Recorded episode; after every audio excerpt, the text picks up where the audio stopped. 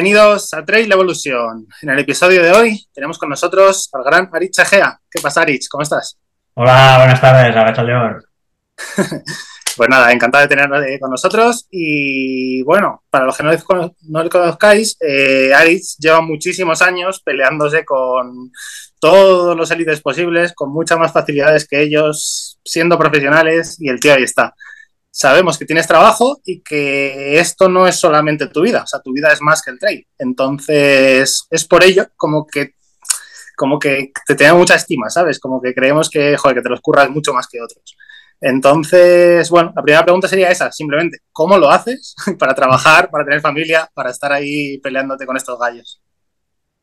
Bueno, a ver, eh, siempre la, respuesta siempre es la misma, ¿no? Eh, tengo la suerte o tuve la suerte de, encontrar a la mujer, mujer adecuada, ¿no? Está claro que sin, sin el apoyo sobre todo de, mi mujer, eh, pues esto no sería posible, ¿no? Como dices, trabajo ocho horas diarias durante, durante todo el año, tengo tres hijos en estos momentos y aparte pues saco tiempo para, para entrenar, ¿no? ¿Esto qué quiere decir? Pues que entre otras cosas pierdo mucho tiempo de estar con la familia, ¿no? Está, está clarísimo. Eh, sí que es verdad que mi mujer más de una vez también lo ha dicho, ¿no? Que ella me compró a mí así, pero bueno, una cosa no quita la otra, ¿no? Entonces, pues bueno, eh, esto un poco, un poco de equilibrio, un equilibrio no demasiado equilibrado. no, tiene que ser complicado. Al final, bueno, todos tenemos trabajo y demás, y joder, nos cuesta a veces sacar una hora, pues imagino que tú pues sacarás otros volúmenes, ¿sabes? De entrenamiento. Entonces, uff, Sí, bueno, al final es organizarse también, ¿eh? no te creas. Yo intento ir, soy de los primeros que va, va al trabajo. Eh, si no tengo que dar clase hasta, hasta tarde, pues suelo, intentar salir bastante, bastante temprano, para las tres y media, cuatro estar en casa, entrenar pues lo que, lo que toca durante la semana, no demasiado, ¿no? Una hora y media, dos horas como mucho al día. Y luego, pues bueno, intentar ya, pues, sobre todo para la hora de cenar y demás, ya estar un poco con, la familia, porque eso también, pues, se suele decir que, que, hay que cumplir, pero bueno, es más que cumplir, ¿no? Al final yo también tengo ganas de estar con ellos. Y luego sí que el volumen eh, más para el fin de semana, ¿no? Eh, que es cuando tengamos más, más tiempo. Sí, es lo que toca. Los curritos, fin de semana toca darle caña.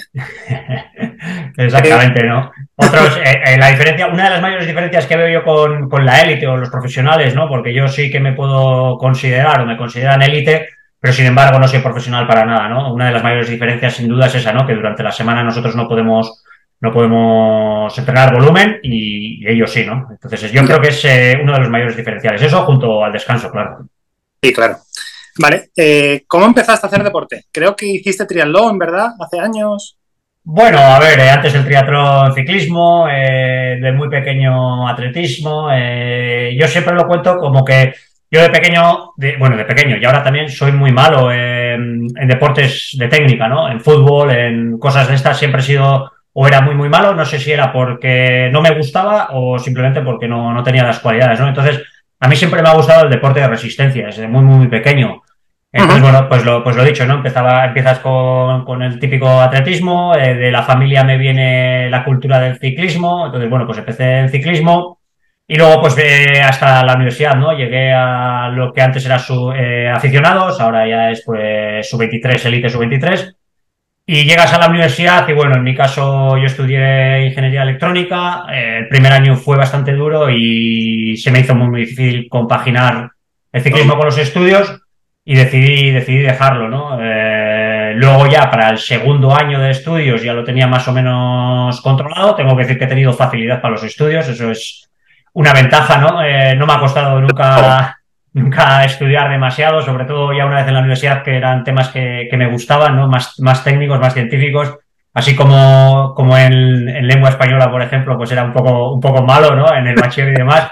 Ya en las matemáticas y demás ya, ya me arreglaba mejor, ¿no? Y luego ya pues empecé con el triatlón, eh, como dices, y bueno, poco a poco pues vas eh, cogiéndole el gusto y hasta llegar a, Hawái, ¿no? Eh, tengo la suerte, yo creo que es una suerte al final. Eh, fui, a un Iron, fui a un Ironman en Alemania, en Regensburg, y en la primera pues me clasifiqué para Hawái, ¿no? pues ya está. Puede decirlo, ¿sabes? Claro, claro, me, considero una persona con mucha suerte porque realmente hay gente que lo intenta durante muchos años y no lo consigue, ¿no? Y yo a la primera pues, pues lo conseguí lo que es verdad es que a raíz de eso fui a Hawái. Para mí ha sido la, actividad deportiva que más me ha llenado en la vida. No, no he llegado a, a, vivir nada, nada parecido, ¿no? Y, y, a la vez me acuerdo perfectamente de llegar a meta y uno de los primeros pensamientos fue, ¿y ahora qué hago, no? Eh, ya, he llegado, ya, ya, he llegado a Hawái, he hecho Hawái, hice un Hawái muy bueno, eh, siendo popular 9 horas 22, creo recordar, y digo, pues ¿ahora qué? ¿no? ¿Y ahora qué? Pues siendo de donde soy, pues había que hacer cegama, ¿no? Y ahí empezó todo y aquí estamos. Genial, genial. En el trail empezaste con distancias un poquito más cortas, ¿no? Que ahora últimamente ha sido llevando sí, a Sí, bueno, sí, empecé, el objetivo, como te digo, fue Cegama, sin ninguna duda, mi objetivo era Cegama. Eh, tuve la suerte de, por contactos de, de triatlón, poder acceder a un dorsal. Eh, sin sorteo, vamos a decirlo, ¿no? Pues eh, sí que es verdad que me avisaron a bastante última hora, pero bueno, no estaba para quejarme. No, no. Y, entonces, y entonces, hace 10, 12 años no era la locura que es ahora, ¿eh? que sí era locura, pero ahora ya se ha ido de, se ha ido de madre, ¿no? Y, bueno, pues empecé con ello y en la primera cegama yo flipé, yo, flipé con aquello y yo estoy convencido de que aquello fue lo que, lo que luego me ha llevado a, hacer lo que he hecho, a ser lo que, lo que he sido poco a poco, pues eso, ¿no? Empiezas con la selección vasca, copas del mundo, carreras cortas de estas, te, te metes en el, bucle y así poco a poco. Genial, genial. Eh, ¿Valoras el volver atrás, por ejemplo, tema Golden Trail Series o algo así de más corto? Es que leí hace poco como que estabas un poco cansado de ultras, eh, todo lo que conllevan y demás. Sí, bueno, a ver, eh, tengo muy, muy, muy decidido que ultras de 10 horas no voy a hacer. Eh, no, sé si en un, en un, futuro lejano o medio lejano podrá, podrá ser, pero el año que viene estoy convencido de que no. Este año he terminado muy, muy quemado con el tema, pues lo que decíamos, ¿no? Es, es muy difícil compaginar todo. Y luego, además, tengo la sensación, desde el primer año que, este ha sido el tercer año que he hecho ultras, pero desde el primer año tengo la sensación de que los ultras eh, te juegas demasiado a solo una carta. ¿no? Entonces, bueno, eh, si el año pasado, por ejemplo, todo fue redondo, entonces no piensas en cosas negativas porque todo va, pues eso, va, viento en popa, ¿no? Entonces dices, Buah, esto, esto está, está mal comido, ¿no? Ganaste Valdarán, ¿no? Ganaste. sí, eso fue el primer año, pero bueno, el año, el año pasado ya, pues, eh, campeón de España, fui al Mundial, el Mundial bueno, la CCC también, pues hice el noveno eh, pues muy, muy, muy bien, ¿no? Con buenas sensaciones. Eh, gané G2H poniendo el récord, yo qué sé, pues todo, todo redondo, ¿no? Eh, no se podía pedir más. Y este año, sin embargo, el principio de temporada, pues sí que fue muy bien, pero luego ya empezó a torcerse un poco, ¿no? que si un golpe de calor, y dices, un golpe de calor, venga, le damos la vuelta. Luego vas al mundial y otro, otro guantazo, ¿no? Y, y te das cuenta de que el día a día se hace muy pesado, estás muy cansado, no estás centrado. Eh, yo, a decir verdad, eh, lo he pasado, ahora que soy consciente, mm, peor de lo que pensaba que lo estaba pasando, ¿no? Eh, y una vez que hice la CCC, porque eso sí que tenía claro que tenía que hacerlo, decidí ya, yo creo que la decisión estaba tomada, aún, aún, no publicarla ni comentarla con nadie, pero la decisión yo creo que estaba tomada de, de ya está, ¿no? He terminado, he hecho la CCC, de hecho, eh, uno de los pensamientos que más tuve durante las casi 11 horas de la CCC fue, tengo que terminar esto para no tener que volver. Y es un, es un pensamiento triste. Eh, pensándolo en frío es un pensamiento triste, ¿no? Y nada, eh, en cuanto, en cuanto decidí, lo decidí, me liberé y ahora mismo estoy súper contento, estoy disfrutando un montón, estoy terminando la temporada, pero con ganas para el año que viene, para el futuro. Y a, mitad de esta temporada, a decir verdad, hubo momentos donde se me pasaba por la cabeza de mandar todo a tomar por saco, ¿no? Entonces, bueno, eh, yo creo que he conseguido no explotar, pero bastante ajustado. sí, es que al final los ultras, ¿no? puedes hacer, digamos, pocos al año, te juegas todo a muy pocas cartas y es tan sacrificado el entrenarlo y, con todo lo que conllevan que es que es difícil. Sí, sí, y bueno, yo por ejemplo entrenando tengo la suerte de que me encanta hacer deporte, ¿no? Entonces a mí no me suponía un, esfuerzo demasiado. Sí que es verdad que luego, pues el tema ese que comentaba al principio, ¿no? De perder horas con, con la familia, pues a mí me ha pasado este año, ¿no? Entrenar cinco o seis horas un sábado y a la tarde, pues tener que, darme, que quedarme en casa por no ser capaz de, yo qué sé, de ir al parque con los críos, ¿no? Por decirte algo.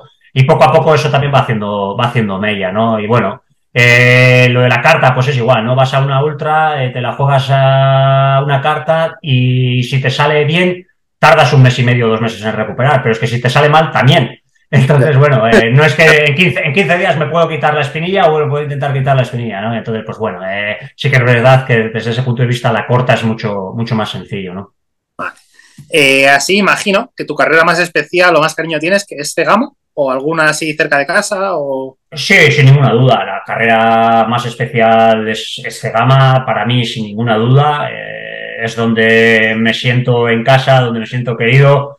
Incluso muchas veces, por ejemplo, me acuerdo mucho del 2016, donde me salió una carrera, bueno, en 2016, no, 2019, me salió una carrera muy mala, pues por, circunstancias que todavía no tengo muy claro, me salió una carrera mala, la, peor que he hecho nunca, y sin embargo me, sentí más arropado que nunca, ¿no? Y, y a mí es una cosa de las que más me sorprende, ¿no? Porque yo sigo, yo digo siempre lo mismo, ¿no? Como yo soy una persona normal y sentir eh, que la gente te admira, pues es algo que, que yo no, no, pensaba vivir en mi vida, ¿no? Y estoy sintiendo eso yo creo que es eh, lo, mejor que me voy a llevar de, estos años. Y a ver, Cegama es alucinante. O sea, yo llevo varios años viendo porque no, no consigo dorsal, pero, joder, a ti se te tiene un cariño allí especial. O sea, el día ese que se te os presenta y tal, es que contigo es una cosa de locos. Sí, sí, me siento súper agradecido, ¿eh? No sé, a, decir verdad, intento darle a la gente de vuelta lo que, lo que, lo que me intentan transmitir a mí, pero estoy, soy consciente de que, de que no llego, ¿no? Porque ya te digo, o sea, es que pensándolo en frío no, no lo entiendo, ¿no? ¿Cómo podemos eh, generar esta, esta pasión o esta, estos sentimientos en, en la gente? Y, y, lo que te digo, esto, esto no se paga con dinero de ninguna manera, además. Vale, Cegama, digamos que es tu carrera más especial. ¿Y la mejor carrera que hayas hecho nunca? O sea, que más orgulloso estés en cuanto a resultados, rendimiento. Eh, pues, pues seguramente la carrera que en cuanto a rendimiento mejor estado ha sido eh, cuando fue Copa, cuando estuve en la Copa del Mundo del eh, Olympus, Olympus Marathon en, en, Grecia, que era Copa del Mundo, gané, hice récord eh, quitándole un montón de tiempo al récord anterior y todavía no han mejorado el récord, ¿no? Entonces aquella, aquel, rendi aquel, rendimiento fue muy, muy, muy importante y además eh, hasta cierto punto inesperado, ¿no? Un día de mucho, mucho calor, un día donde las circunstancias quizás no eran las mejores y sin embargo te toca el día, ¿no? Y te toca el día y la, y la lías, ¿no? Como se, como se dice y seguramente fue aquella la mejor carrera que he hecho. La liaste gorda, sí, sí. Eh, ya hace tiempo, pero ¿cómo valoraste tu salida de Salomón y el cambiar a un equipo, digamos, no más, sí más pequeño, o sea, no, no, tanto nombre? Bueno, eh, a ver, eh, me atrevería a decir que desde fuera las cosas se ven de, otra forma, ¿no? Salomón es un gran equipo, pero me atrevería a decir que es un gran equipo, sobre todo para la gente que está en el Salomón Internacional. ¿No? Eh, yo nunca he estado en internacional, sí que he estado en un, en un intermedio, ¿no? Donde me invitaban a ciertas cosas y cosas así, pero yo, nunca he estado bajo, yo qué sé, pues bajo pagos o bajo, bajo criterio de Salomón Internacional. Entonces, en Salomón España, eh, muy bien, sobre todo por la gente, por, por Biel, por Riru, por toda esta gente. Eh, lo, lo, que mejor me voy a llevar de Salomón va a ser esta, de haberme coincidido con esta gente. Pero bueno, eh, yo noté que la, que la progresión o lo que podía avanzar en, en Salomón ya se había, se había estancado de alguna, de alguna manera.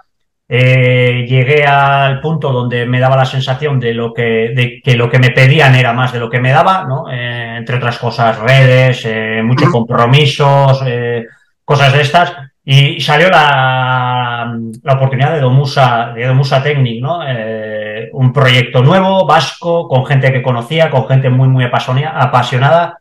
Como tú dices, un, un proyecto quizás más pequeño, sobre todo en cuanto a repercusión mediática, y seguramente una de las razones fue esa, ¿no? Un poco apartarme también de todo lo mediático, porque a decir verdad, es algo que no me cuesta, pero sí cada vez eh, como que le tengo más tirria, ¿no? Eh, las marcas, tengo la sensación, ya son muchos años, el otro día lo hablaba con una, con una marca, ¿no? Que me ayuda y le comentaba, ¿no? Que me da la sensación que las marcas cada vez están más hacia el embajador y mucho más lejos del deportista, ¿no? Eh, me da la sensación me da la sensación que las marcas cada vez cuidan menos al deportista, sí que hay alguna excepción, eh, pero en general eso, ¿no? Eh, que se preocupan más de Aritz, es que no me has publicado nada en los últimos 15 días y digo, es que no tengo ni tiempo ni nada que publicar, ¿no? Entonces, no sé, yo como, yo como usuario, incluso como usuario, ¿eh? yo entiendo que eh, yo si voy a usar algo es porque, porque la gente transmita que ese algo es bueno, no porque me lo estén vendiendo todo el día en las redes sociales, ¿no? Entonces ahí yo sí que creo que choco ya un poco con, con las marcas, ¿no? No solo con Salomon, ¿eh? con otras marcas también, incluso marcas que este año, por ejemplo, empezaba con ellas y ahora ya no estoy con ellas, porque hemos llegado a un momento donde me, exigían demasiado para, para, lo que para lo que recibía yo, o esa era por lo menos mi, perspectiva, ¿no? Entonces, bueno, eh, yendo un poco al tema Salomon, pues lo he dicho, una etapa muy, muy, muy bonita, eh, donde me ha dado la oportunidad de correr las Golden, de conocer un montón de sitios, y eso ahí se quedará, me quedo con la gente, y no ha habido ningún mal rollo, la gente ya sabes que al final se monta sus películas, no ha habido ningún mal rollo con, con Salomon. Y un nuevo proyecto muy, muy ilusionante y, bueno, eh, soy consciente de que no me quedan muchos años de esto y tenía que aprovechar la, la ola, ¿no? vale, genial. Eh, nada, muchas gracias por tu sinceridad. eh, ahora, eh, sé que corres con Salomon, ¿no? De zapatillas, de ropa te viste Otsu y Sunto, ¿no? De relojes y tal. Eso es, eso es, eso es. Hasta ahora, hasta ahora estaba también con Morten, ahora ya, ya no estoy. Es una de las marcas que, como tú comentaba, ya pues demasiada. Ellos, ellos lo valorarán de otra forma. Para mí era demasiada exigencia de redes y demás para, para lo que, lo que me daban, pero bueno, con las otras marcas en principio muy, muy a gusto, ¿no? Salomón, pues eh, ahora me da material eh, y a cambio me pide cierta, ciertas publicaciones, pero no, no demasiadas. Eh, con ocho también eh, muy bien y con Sunto ya llevo muchos, muchos años y a decir verdad la relación es muy, muy, muy buena. ¿Ya tienes el nuevo reloj de Sunto? No tengo, no tengo el nuevo, pero bueno, tampoco no. Quiero decir, el que tengo yo es mejor que el nuevo, ¿no? Porque tengo el, tope de, el, tengo el, claro, tengo el vertical, que es el tope de gama. Entonces, bueno, eh, sí que me gustaría tenerlo para, probarlo, pero bueno. Eh, bueno, Sin más. vale, genial. Eh, ¿Tema entrenamientos? ¿Tienes entrenador o te planificas tú un poco ya después de tantos años? Eh, no, es desde el, no el primer año, pero desde el segundo año que ya estoy corriendo por el monte, eh, estoy con Joaquín Liceaga. Eh, una relación muy, muy especial. es entrenador, pero va más allá de, ello, ¿no? sí que es verdad que no contacto con él. No es una relación entrenador deportista al uso, como se podría decir, ¿no? De la gente de que todos los días contacta con el entrenador o todas las semanas. Yo a mí me manda prácticamente una vez al mes la tabla de entrenamiento y si no hay nada raro yo hago eso.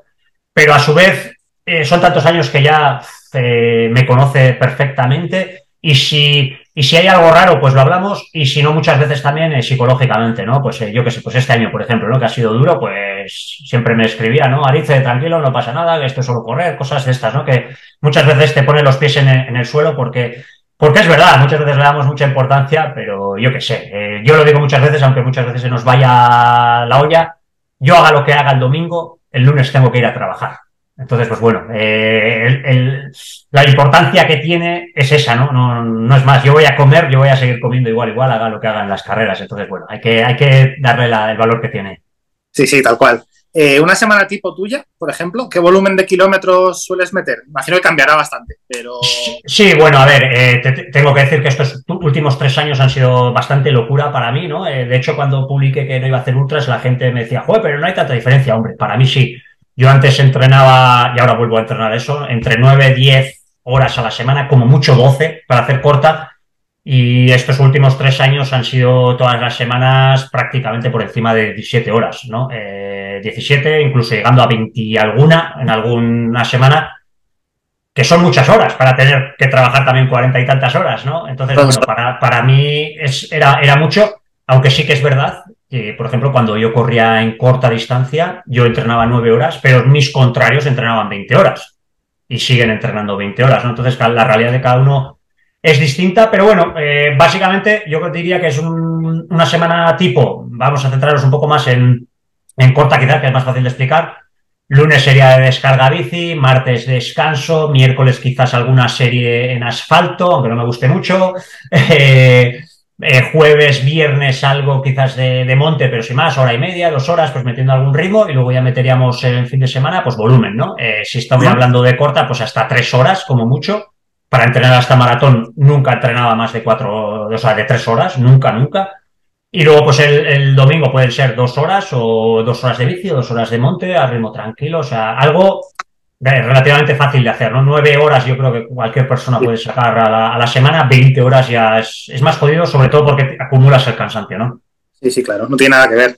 Eh, tema de nutrición, ¿ahora estás con alguna marca? ¿O no, no, no, no, estoy con ninguna marca, sí que es verdad que no voy a hablar más todo con, con, con estuve muy, muy contento porque creo que tienen un producto muy bueno, muy, muy bueno, muy bueno. A mí sí que es verdad que cuando hacía eh, distancia corta eh, ninguna de las marcas que pude probar me, afectaba mal. Yo era de los, de los típicos que iba a las carreras y si nos daban un gel en la bolsa yo me lo comía y no pasaba nada. Pero en larga distancia ya es otro rollo, ¿no? Ya la nutrición coge mucha importancia. Entonces eh, di con Marten y me solucionaron muchos, muchos problemas.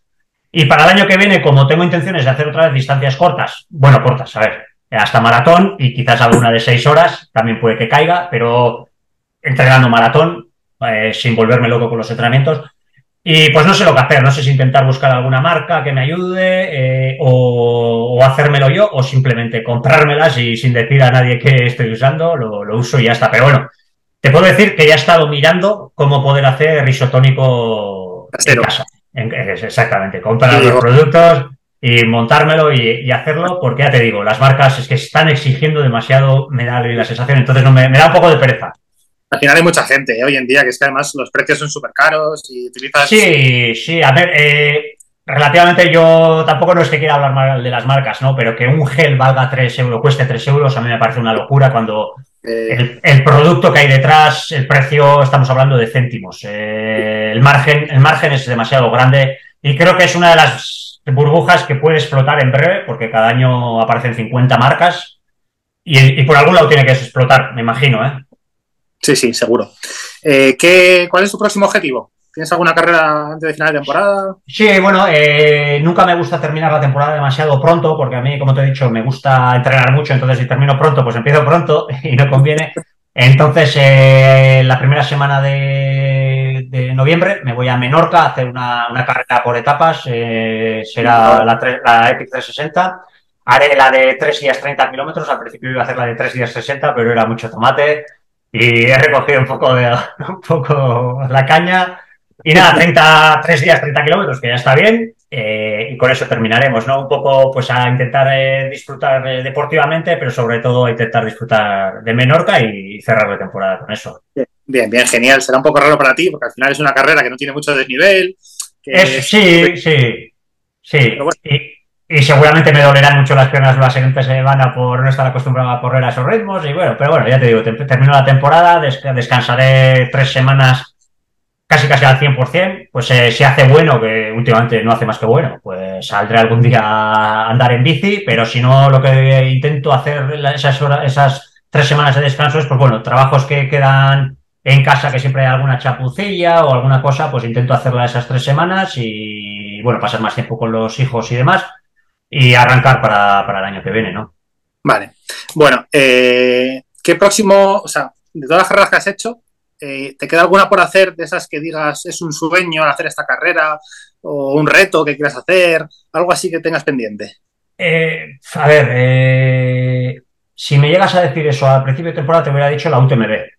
Ya. Sin ninguna duda. Pero ya tengo claro que no la haré. No la haré a, discutirla, a disputarla al menos o a hacer un buen tiempo. Puede que en el futuro la haga eh, pues por hacerla, ¿no? ¿no? No para buscar un rendimiento. Si no, carreras que me quedan, pues claro, pues, pues, pues te puedo decir una, ¿no? Que nunca he ido y siempre he tenido ganas. La, la olla de Nuria, por ejemplo, nunca la he hecho. Es una, una carrera que, hay que hacer. Lo único que está, para mí está muy, muy lejos. A mí llegar a la, a la olla de Nuria me, me supone unas cuantas horas, ¿no? Eh, tengo la suerte de que en los últimos años he hecho muchas X, ¿no? Pues Peñagolosa me faltaba, el año pasado la hice, eh, Ultra Sanabria me, me faltaba, la he hecho este año. Siempre hay, ¿no? Siempre hay. Y luego tengo un montón de invitaciones pendientes de un montón de años que no he podido ir a un montón de carreras, pues porque tenía un calendario X. Y el año que viene, pues intentaré, ¿no? Eh, con, hacer carreras cortas, una de las ventajas es también que puedes correr mucho más.